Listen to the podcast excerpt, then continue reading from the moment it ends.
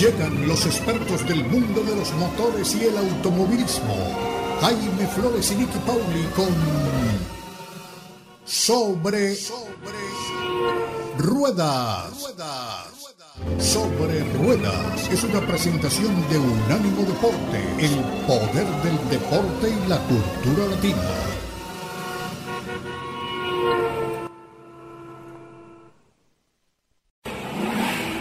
Sobre Rueda. Sobre Rueda. El programa donde rugen los motores. Todo bajo la lupa especializada de Jaime Flores y Nicky Paul. Con todo el análisis sobre el automovilismo en el mundo y la industria automotriz. Unánimo Deportes presenta Sobre Rueda. Sobre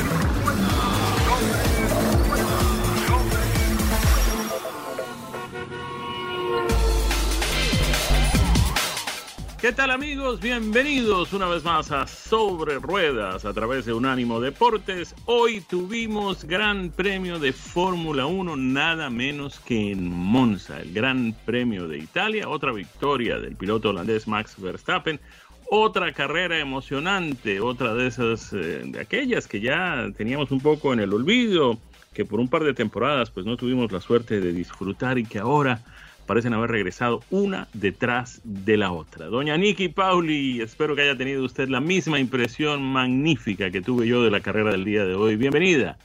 Mis saludos para ti, Jaime, y por supuesto para toda nuestra audiencia. Contentísima de estar con ustedes compartiendo después del Gran Premio de Italia de la Fórmula 1, carrera 16 en el campeonato. Caramba, se dice rápido, pero se, nos vamos acercando al final de una temporada que al inicio nos parecía tan larga y de la que apenas faltan unas seis carreritas para concluir. Monza de celebración, Monza en sus 100 años como, como trazado después de haber eh, hospedado por primera vez en 1922 una carrera, el aniversario número 100, Jaime, era fiesta de celebración para Monza, fiesta de celebración para los tifosi, para el automovilismo y por supuesto para la gente de Ferrari. Y sin embargo, con toda esa celebración, con toda esa fanfarria, con los colores especiales que puso el equipo Ferrari, eh, en sus diseños. Normalmente hacen mucho más uso del rojo, el que conocemos tradicionalmente como el rojo Ferrari, pero también uno de los colores históricos de, esta escudería ha sido el amarillo eh, por, por Módena y lo han utilizado eh, en, en, sus uniformes, en el auto, en esta carrera, pero todo eso, Jaime, no fue suficiente para lograr ese tan anhelado triunfo de Ferrari frente a su público. La carrera se la ha llevado una vez más Max Verstappen, que cuando llegó a Monza tenía una diferencia de 109 puntos respecto a Charles Leclerc, y esa diferencia se solidifica, Jaime. Max Verstappen en el primer lugar fue acompañado en el podio precisamente por Charles Leclerc, en el segundo lugar de Ferrari, que pese a una jornada muy complicada para la escudería en la que hubo decisiones muy cuestionadas eh, por los aficionados que siguen a la escudería en las redes sociales sobre todo y por algunos eh, colegas también. Eh, y en el tercer lugar, George Russell sacando lo mejor que podía sacar la gente de Mercedes hoy. Así que tres nacionalidades en el podio, tres escuderías en el podio. Y creo yo al final de esto, nos haya gustado o no, con la polémica que hubo al final de la carrera, que ya estaremos hablando de eso también, eh, de todas maneras, celebración en Monza, celebración para los equipos y celebración y ganancia, Jaime, al final para toda la gente que sigue la Fórmula 1. Interesante el hecho, Nicky, eh, me pareció por lo menos a mí, que eh, los seis primeros en la carrera de hoy hayan sido dos de cada una de las tres escuderías predominantes. Ahí estaban los dos de Red Bull, estaban los dos de Ferrari y estaban los dos de Mercedes.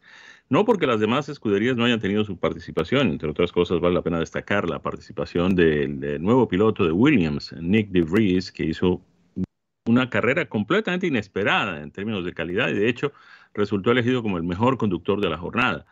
Pero mm, ¿será que nos quedamos ya con estas tres escuderías como las tres grandes de la temporada del 2022?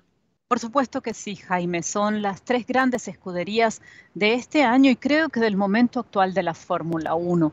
No solamente por lo, que, por lo que vimos en la carrera de hoy, por lo que nos hablan también sus resultados desde que empezó la temporada. De hecho, cuando empezó la temporada, Jaime, eh, hablábamos básicamente de dos escuderías con posibilidades, Red Bull y Ferrari, porque la gente de Mercedes eh, ya, y lo vimos, lo vimos en las pruebas pretemporada, cuando empezaron con, quitar los pontones laterales del auto, con hacer modificaciones extrañas durante esas pruebas, cosas a las que no, no estamos acostumbrados, buscando ese, ese, esa décima adicional que no, que no la había. Eh, la gente de Mercedes pues se había quedado rezagada, Jaime, en este, en este tema, ¿no? Y para el Gran Premio de Miami, más o menos ellos ya comenzaron a ver una luz al final del túnel y a entender qué era lo que estaba pasando con el auto.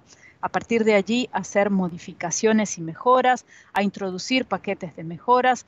Eh, y así han venido eh, trabajando en función de lograr los mejores resultados que puedan para este campeonato de constructores, más allá del de pilotos, y eh, para poner la mirada en que en el 2023 lo que no haya funcionado en el 2022 se quede en el 2022 para ser competitivos y pelear por campeonato de pilotos también en el próximo año.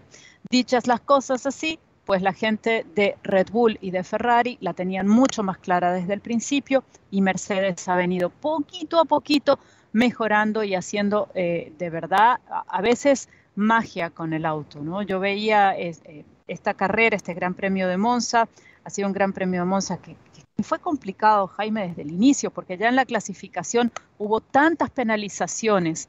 No nos olvidemos que los equipos de Fórmula 1 no pueden utilizar todos los componentes que quieran en las unidades de potencia o aquello que solíamos llamar motor. Esto trae penalizaciones cuando haces, cambios.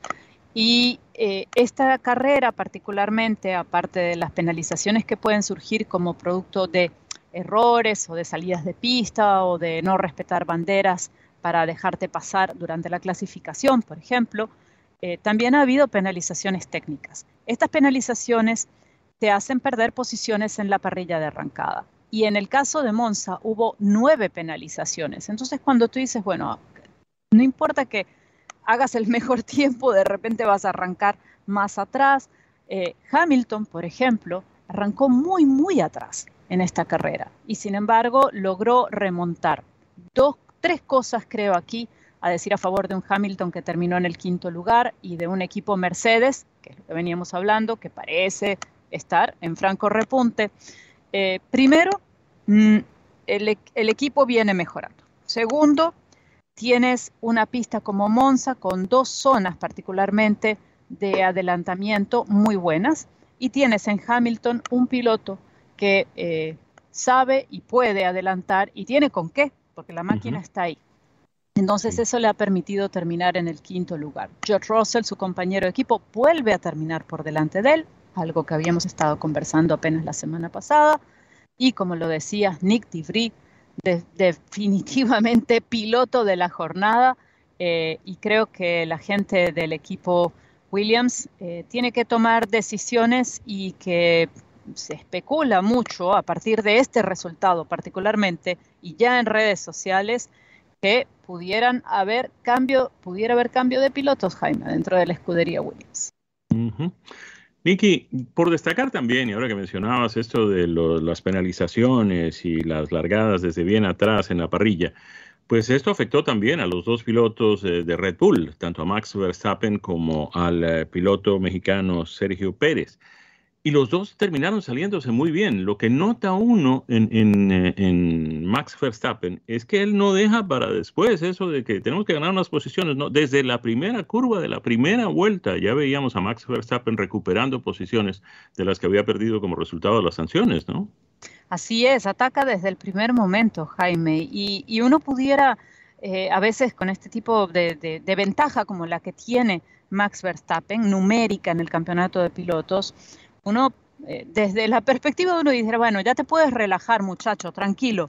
Sin embargo, eh, esa ansia de ganar, de no dejar espacio a la duda, de dar el, todo absolutamente cuando tienes el medio mecánico en las manos y poner lo que tú tienes como piloto para triunfar, eh, lo tenemos en la figura de Max Verstappen. Es uno que no baja los brazos, que no se rinde, que no deja de pelear y que, que tiene esa sed de triunfo y de lograr eh, campeonatos. Jaime, no, creo que nos estamos asomando a una de esas rachas de campeonatos de la misma escudería. no, no, falta mucho para, la, para concretar el triunfo de Verstappen. Claro que sí. Seguiremos hablando del Gran Premio de Italia de la Fórmula 1, de los que faltan, faltan seis, eh, y, sobre todo de las tablas de clasificación, tanto los resultados de la carrera de hoy como la clasificación de pilotos y de constructores en lo que va corrido de la temporada 2022. Y aquí estamos de regreso en nuestra segunda vuelta en Sobre Ruedas por Unánimo Deportes, en la que hablamos del Gran Premio de Italia. ¿Qué les pareció a ustedes? ¿Les gustó? ¿No les gustó? Polémica al final, debió haber bandera roja, debió haber bandera eh, amarilla cuando la hubo. ¿Qué debió haber pasado? ¿Debieron haber terminado con esa bandera amarilla o debieron haber puesto una bandera roja, todo el mundo a los pits y luego rearrancar la carrera? ¿Qué te hubiera gustado a ti, Jaime, que ocurriera? A mí, la verdad, justamente quería hacerte esa pregunta, Nicky, porque obviamente tú conoces mucho más del tema que yo. Eh, naturalmente no es muy emocionante y la gente se puede sentir un poco decepcionada. Yo pagué eh, una suma importante por tener eh, una entrada para esta carrera y terminan la carrera en seis vueltas prácticamente sobre bandera amarilla. No hubo ninguna emoción para terminar. Había dos o tres posibilidades de que alguien remontara una o dos posiciones y eso no se dio como resultado de la decisión de los, de los eh, genios, pues de las personas encargadas de tomar este tipo de, medidas. ¿Tú crees que eh, era de bandera roja o, y tiene sentido además eh, terminar carreras detrás del, del, del auto madrina? Para mí no tiene, y esto es personal, Jaime, no tiene sentido terminar delante del coche madrina, del safety car. A mí me gusta eh, un final de carrera peleado, un final de carrera en el que todas las posibilidades estén abiertas. Vamos a poner un poquito en antecedentes, Jaime, a quienes quizás nos estén acompañando en el programa, pero no hayan visto la carrera. Eh, los pongo, hacemos un, arrancamos la carrera y nos vamos ya hacia el final, no les voy a contar todos los acontecimientos, pero una vez que habían hecho todas las paradas en la zona delantera, hacia la vuelta 38 estamos hablando, Max Verstappen lideraba la carrera cuando faltaban en ese momento 15 para el final.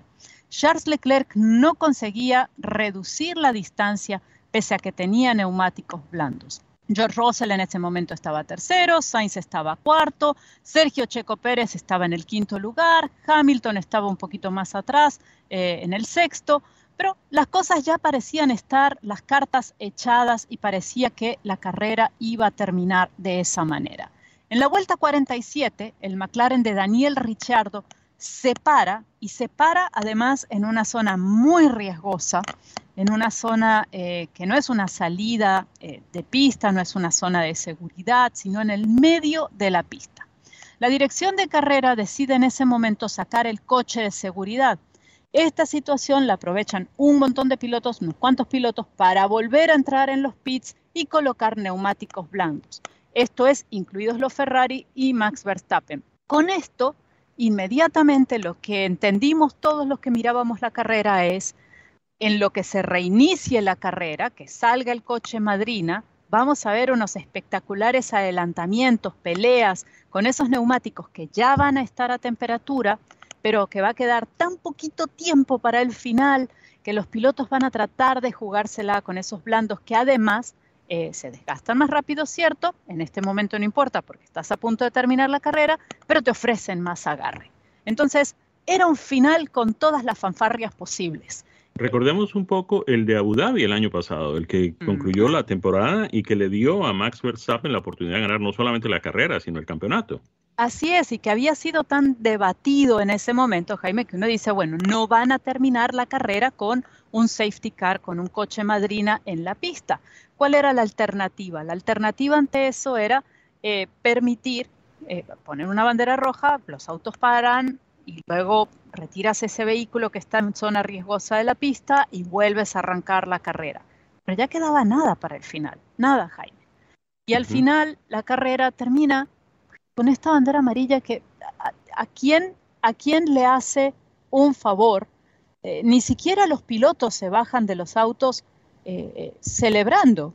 Hasta el propio Max Verstappen creo que se baja el auto un poco, bueno, está bien, gané, pero creo que a todos nos hubiese, visto, nos hubiese gustado ver un, un final muchísimo más competido dentro de la Fórmula 1 por supuesto hay una reglamentación, pero las reglamentaciones también tienen esas áreas grises a veces donde se prestan a diferentes interpretaciones, Jaime, eh, que está bien para ti, para mí, para el público en general, que nosotros tengamos nuestra opinión, nuestro parecer, si debe ser o no debe ser, pero no así para quienes están dirigiendo la, carrera y quienes tienen que tomar las decisiones y quienes tienen que aprender de eventos como el de Abu Dhabi, qué se va, se va o se puede hacer cuando se presente una situación similar para mejorar también en función del espectáculo. Eh, por otra parte, también hubo autos que estaban lo que llamamos lapeados, y me van a perdonar la expresión, autos que eh, tenían, eh, tenían que... habían remontado una vuelta, ¿no? Exactamente. Entre, entre los primeros puestos, eso tampoco debe ser, no debe pasar. Una, una, serie de, de situaciones, Jaime, que van a ser debatidas seguramente post carrera durante toda esta semana creo que vamos a estar eh, viendo notas sobre esto. Así las cosas, de todas maneras, ha ganado eh, el señor Max Verstappen, se consolida en el primer lugar del campeonato con 335 puntos. Charles Leclerc ha hecho, ha sacado tanto provecho como ha podido de una carrera en la que creo que una vez más hubo algún fallo de la parte de estrategia de Ferrari. Eh, que podrán atribuírselo a la bandera amarilla del final, pero que sinceramente creo que en algún punto cuando eligen las gomas medias frente a las gomas duras en la primera parada de Leclerc en los pits, creo que allí mm, no tengo la información de telemetría, pero no hubiese sido la selección de neumáticos que hubiese hecho en lo personal. Por supuesto, ya nos contará la gente de Ferrari por qué eligieron esos medios, pero Charles Leclerc ahora en el segundo lugar con 219 puntos, Jaime.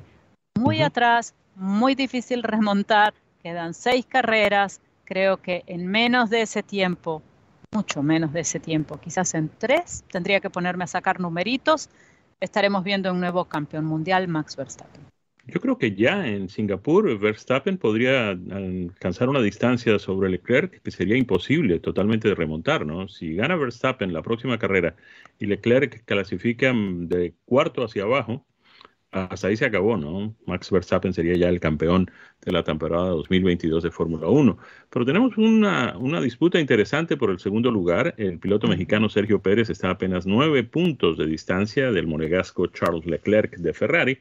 Detrás de, mucha atención, porque detrás de Sergio Pérez viene y con muchas ganas el piloto de Mercedes, George Russell, separado apenas por siete unidades.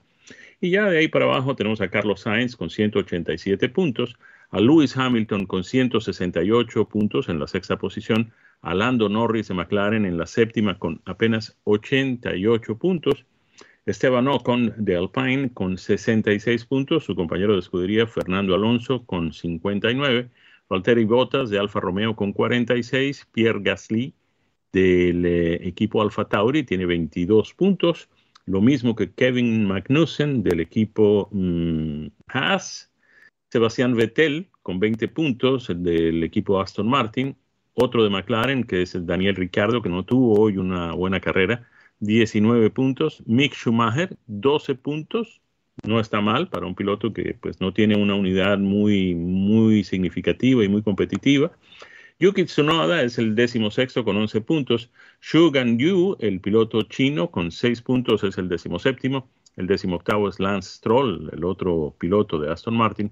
19 es Alexander Albon con 4 puntos. Nick De Vries empezó hoy eh, su participación en la temporada 2022 de la Fórmula 1, en la Fórmula 1 de hecho, es su primera carrera y logró sacar dos puntitos.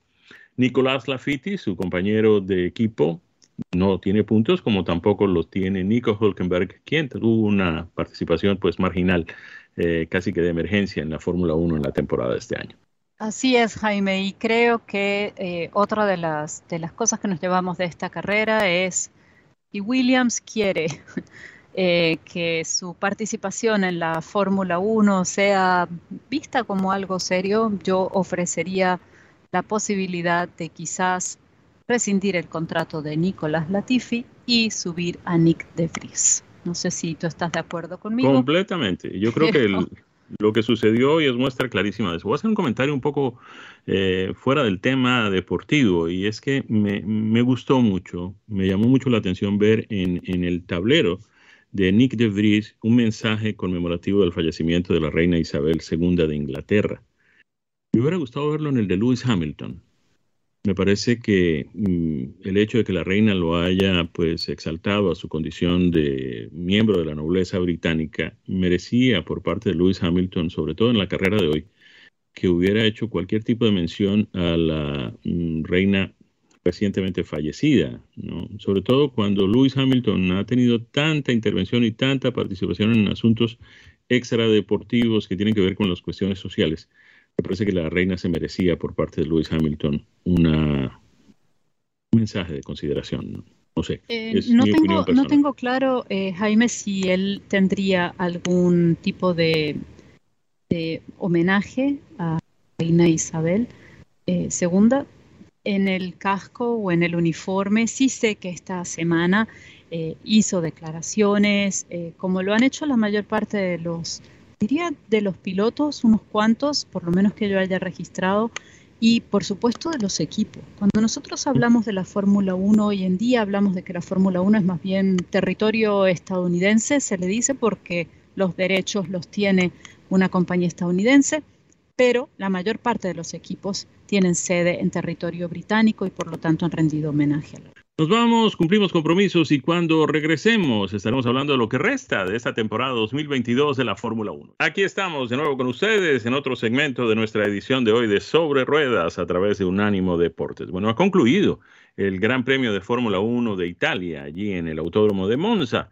Y eso significa, Nicky, que nos quedan seis grandes premios antes de que concluya la temporada, que va a concluir este año, como ya se ha vuelto casi una tradición, en el circuito de Abu Dhabi. ¿Cómo estamos en materia de constructores? Así es, Jaime, nos quedan apenas seis carreritas. En el campeonato de constructores tenemos a Red Bull en el primer lugar con 545 puntos, Ferrari en el segundo con 406, Mercedes en el tercero con 371, Alpine en el cuarto con 125, McLaren en el quinto con 107, Alfa Romeo en el sexto con 52, Haas en el séptimo con 34, Alfa Tauri en el octavo con 33, Aston Martin en el noveno con 25 y sumando apenas 6 puntos el equipo Williams en el décimo lugar. Pues eh, cambiamos el tema y vamos a hablar de la reina Isabel II de Inglaterra. Ya habíamos hecho una mención en el segmento anterior. Y queremos hablar un poco de ella porque eh, su pasión por los automóviles, Nicky, era algo realmente excepcional. La reina Isabel le encantaba manejar. Y dicen los que pues la conocían que le gustaba manejar a ciertas velocidades, no era de las que manejaba muy lentamente por allí. De hecho, eh, existía pues la, la la versión en el sentido de que con frecuencia le decía a la persona encargada de conducir su vehículo, la persona miembro de su escolta, en fin, no, mire, ¿sabe qué? Eh, usted siéntese aquí atrás, que la que maneja soy yo, le decía la reina, y, comenzaba a conducir a ciertas velocidades. Recordemos que ella mm, repartía su vida entre dos castillos, fundamentalmente, además de que su casa mm, oficial, su residencia oficial como reina de Inglaterra era el Palacio de Buckingham, eh, tenía eh, una predilección especial por el Palacio de Balmoral en Escocia, que fue donde finalmente terminó falleciendo, pero también eh, había un castillo en el área de Windsor donde a ella le gustaba pues pasar sus temporadas y era allí donde con más frecuencia se le veía conduciendo vehículos. Tenía eh, recientemente, mm, su favorito era un Range Rover híbrido, pero también tenía un eh, mm, Range Rover de motor convencional, eh, de combustión interna a gasolina, y también manejaba un Jaguar X-Type. Obviamente tenía que tener vehículos un poco más sofisticados y para eso contaba con un Bentley, un Bentayga, que es el utilitario deportivo de esta firma inglesa. Nunca tuvo una licencia de conducir, además, obviamente, en su condición de reina tampoco necesitaba, nadie la iba a parar en la calle a pedirle, Majestad, eh, ¿me quiere enseñar, por favor, su licencia de conducir? Además, era ella la que tenía que firmar la licencia, de manera que pues eh, no era tampoco em, necesario que lo tuviera, como tampoco tenían matrícula ni placa distintiva los vehículos que ella conducía. Una vez eh, la sorprendieron manejando a exceso de velocidad y no mm, hubo nada que se pudiera hacer, ¿no? Obviamente, eh, supongo que la gente de la policía que la descubrió manejando a exceso de velocidad le dijo, Majestad, por favor, bájale un poco, pero no podía hacer absolutamente nada, no recibió ninguna notificación, ni mucho menos. El primer auto que la reina tuvo lo recibió a los 18 años de edad y era un Daimler DB18. Tenía la matrícula JGY280 que le regaló su padre, el rey Jorge VI. Los eh, coches de la Casa Real eran eh, preferentemente Daimler eh, de la Daimler británica, no confundamos la Daimler que hoy es parte del grupo Mercedes-Benz. El fundador mm, obtuvo, el fundador de esta Daimler inglesa obtuvo del alemán Gottlieb Daimler el derecho a usar el nombre, que hoy es propiedad de la marca inglesa Jaguar, que además es propiedad a su vez de la marca india Tata. La reina dicen quienes la conocían que era una conductora experta y también mm, sabía de mecánica.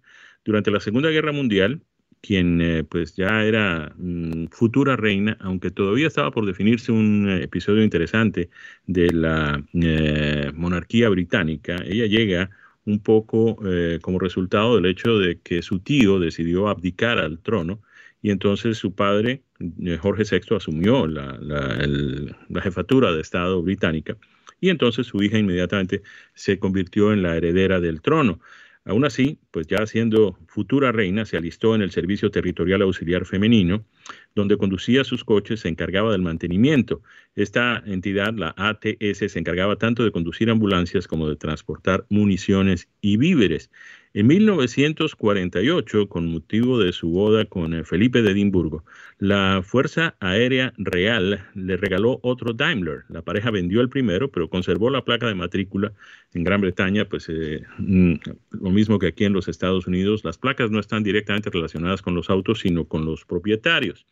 La Casa Real Británica siempre diferenció claramente entre los state cars, los coches oficiales y propiedad del Estado, y los coches particulares. Tanto es así que los eh, coches eh, estatales, los coches oficiales, se distinguían por el color eh, burdeos con detalles negros y por el contrario, los coches particulares de la reina y de su marido eran de un solo color, en este caso el verde Edimburgo. Isabel II, la reina recién fallecida, fue la culpable de que los State Cars pasaran a ser Rolls Royces en lugar de Daimler. Todo surgió cuando, siendo todavía princesa, visitó la fábrica de Rolls Royce y ella y el príncipe Felipe, el príncipe consorte, quedaron prendados de un coche experimental con motor Bentley de ocho cilindros. Rolls acababa de adquirir Bentley, que hoy es propiedad de BMW, mientras, mejor, Rolls Royce es eh, propiedad de BMW, Bentley es propiedad del grupo Volkswagen. El eh, primer Phantom cuarto que encargó mm, inmediatamente fue carrozado por Mulliner. Ahí tienen ustedes detalles de la vida cercana que tenía la reina Isabel II de Inglaterra con los vehículos a motor. Nos vamos, cumplimos compromisos y cuando regresemos estaremos compartiendo con ustedes impresiones de manejo de un par de vehículos maravillosos que hemos tenido la suerte de conducir. Hemos manejado la Palisade, la Hyundai Palisade Calligraphy y hemos manejado también el eh, Genesis G70, dos vehículos coreanos de dos marcas distintas, directamente relacionadas la una con la otra. Aquí estamos de regreso en nuestro cuarto segmento, un segmento en el que vamos a conversar sobre los vehículos que ha probado Jaime, pero que antes voy a tomarme una licencia poética porque Jaime nos contaba todos los vehículos y la pasión de la reina Isabel de Inglaterra. Eh, todos los vehículos que tenía y su pasión por los autos. Y yo quería comentar también, Jaime, que en el primer Gran Premio de la Fórmula 1 en Silverstone en 1950, cuando aún era princesa. Allí estuvo la reina saludando a los pilotos, la entonces princesa eh, y luego reina, saludando a los pilotos, compartiendo con ellos, y fue una de las ocasiones, de las varias ocasiones en las que asistió al Gran Premio de Inglaterra, ese Gran Premio de 1950 en Silverstone, que además fue el que abrió eh, el campeonato oficialmente, el campeonato de la Fórmula 1. Bueno, les dejo ahí ese otro datito y ahora sí te doy paso para que nos cuentes de estos dos extraordinarios vehículos que has tenido la oportunidad de manejar. Pues Nicky, mm, son dos vehículos, como lo dijimos, de dos marcas coreanas y ambos son fabricados eh, definitivamente en Corea, aunque ambas marcas pues eh, fabrican vehículos, tanto Kia como Hyundai, que son las dos marcas principales, y una de las que vamos a hablar hoy es el brazo, digamos, de vehículos de lujo de Hyundai. Las dos pertenecen al mismo conglomerado financiero, eh, pero tienen sus productos eh, diferentes, que comparten en algunos casos eh, plataformas, pero que tienen su vida propia y, obviamente pues se comercializan como vehículos completamente independientes. Yo voy a comenzar con la Hyundai Palisade. La Hyundai Palisade, en el caso de la que manejamos, es la versión Calligraphy, que es la, digamos, más sofisticada de la marca, pues tiene una serie de particularidades especiales. Es un utilitario deportivo de gran tamaño, eh, de tamaño completo, que inclusive viene con eh, la posibilidad de eh, una tercera fila de asientos, pero suficiente capacidad para transportar carga.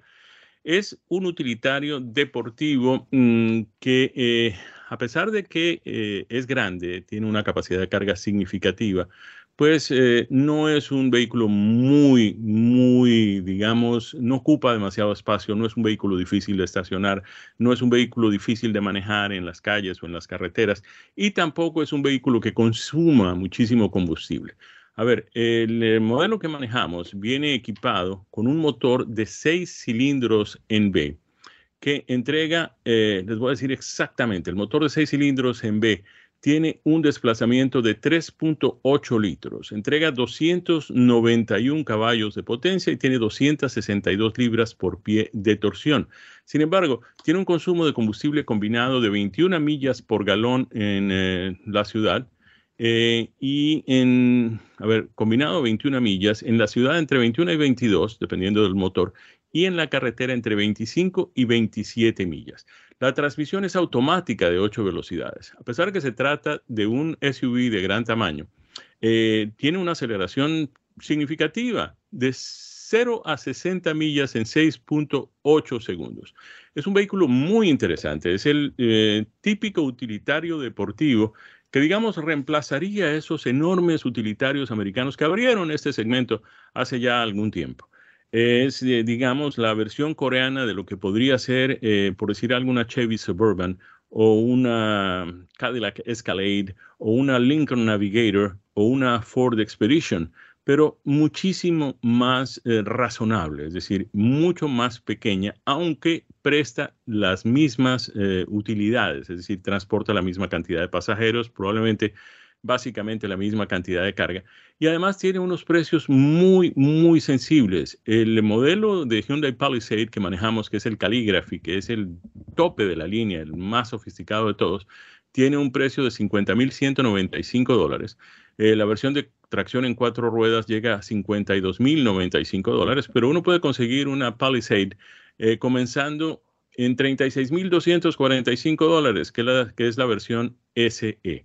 Es un vehículo muy, muy bien eh, calificado. No tiene hasta el momento pues todos los resultados de las pruebas de seguridad del gobierno, pero digamos que en choques frontales, tanto para el pasajero como para el conductor, tiene las cinco estrellas, que es la calificación más alta.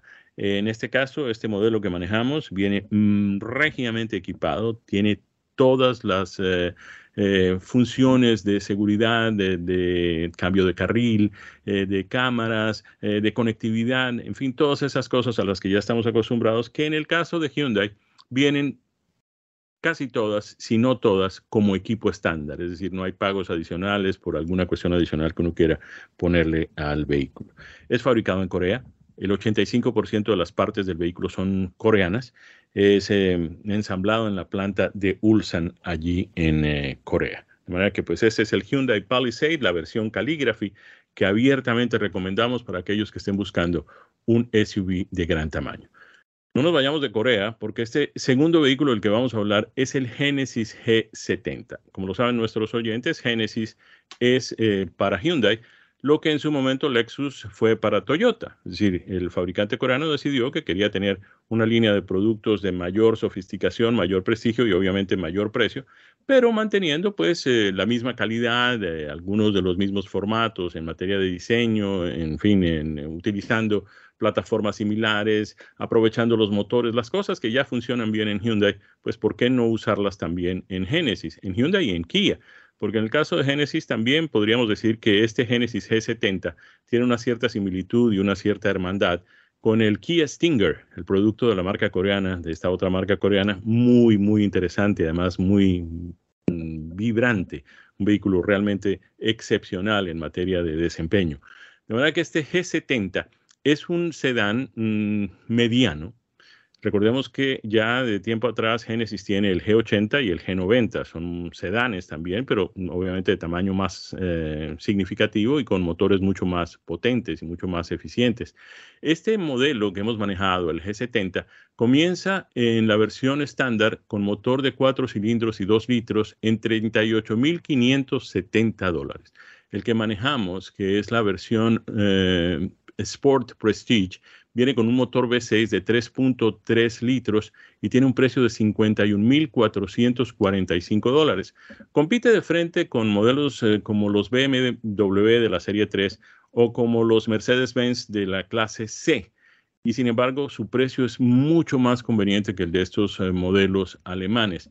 En este eh, modelo Sport Prestige 3.3 que pudimos manejar, eh, tiene un motor turbo V6 que es muy, muy potente. Vamos a ver exactamente los detalles en cuanto a la potencia de este motor. 376 libras por pie de torsión y 365 caballos de potencia. No que el de motor de 2 litros sea muy débil, por el contrario, son 252 caballos para un motor turbocargado de 2 litros, 4 cilindros, y que está acoplado, al igual que el motor V6, con transmisión automática de 8 velocidades. Vamos a ver en cuanto a aceleración, quiero compartir con ustedes esta cifra. ¿Qué tan rápido acelera este G70? Pues miren ustedes, de 0 a 60 millas en 4.3 segundos, el de 3.3 litros, y en 6.2 segundos el de 2 litros. Velocidades máximas 145 el de 2 litros, 167 millas por hora el de 3.3 litros. En cuanto a consumo de combustible, eh, un combinado de 20 millas por galón, 24 en la ciudad, 24 en la autopista y 17 en la autopista. Eh, en, perdón, 17 en la ciudad y 24 en la autopista para el modelo de 3.3 litros y tenemos un combinado de 21 millas, eh, eh, mejor combinado de 25 millas, 21 en la ciudad, 31 en la autopista. De esta forma, un poco confusa, vamos llegando al final de nuestra edición de hoy de Sobre Ruedas. Les agradecemos a todos su sintonía y los invitamos para que estén de nuevo con nosotros el próximo fin de semana. A nombre de nuestro equipo, con Daniel Forni en la producción, en los controles, con eh, Nicky Pauli y este servidor, Jaime Flores, en los micrófonos, y también eh, con la participación muy especial de un nuevo colega, a quien le estamos dando la más cordial de las bienvenidas, pues vamos llegando al final de nuestro espacio. José Villalobos, bienvenido a Sobre Ruedas. Felicidades para todos, que tengan un feliz resto de domingo. Esto ha sido Sobre Ruedas, una presentación de Ánimo Deportes.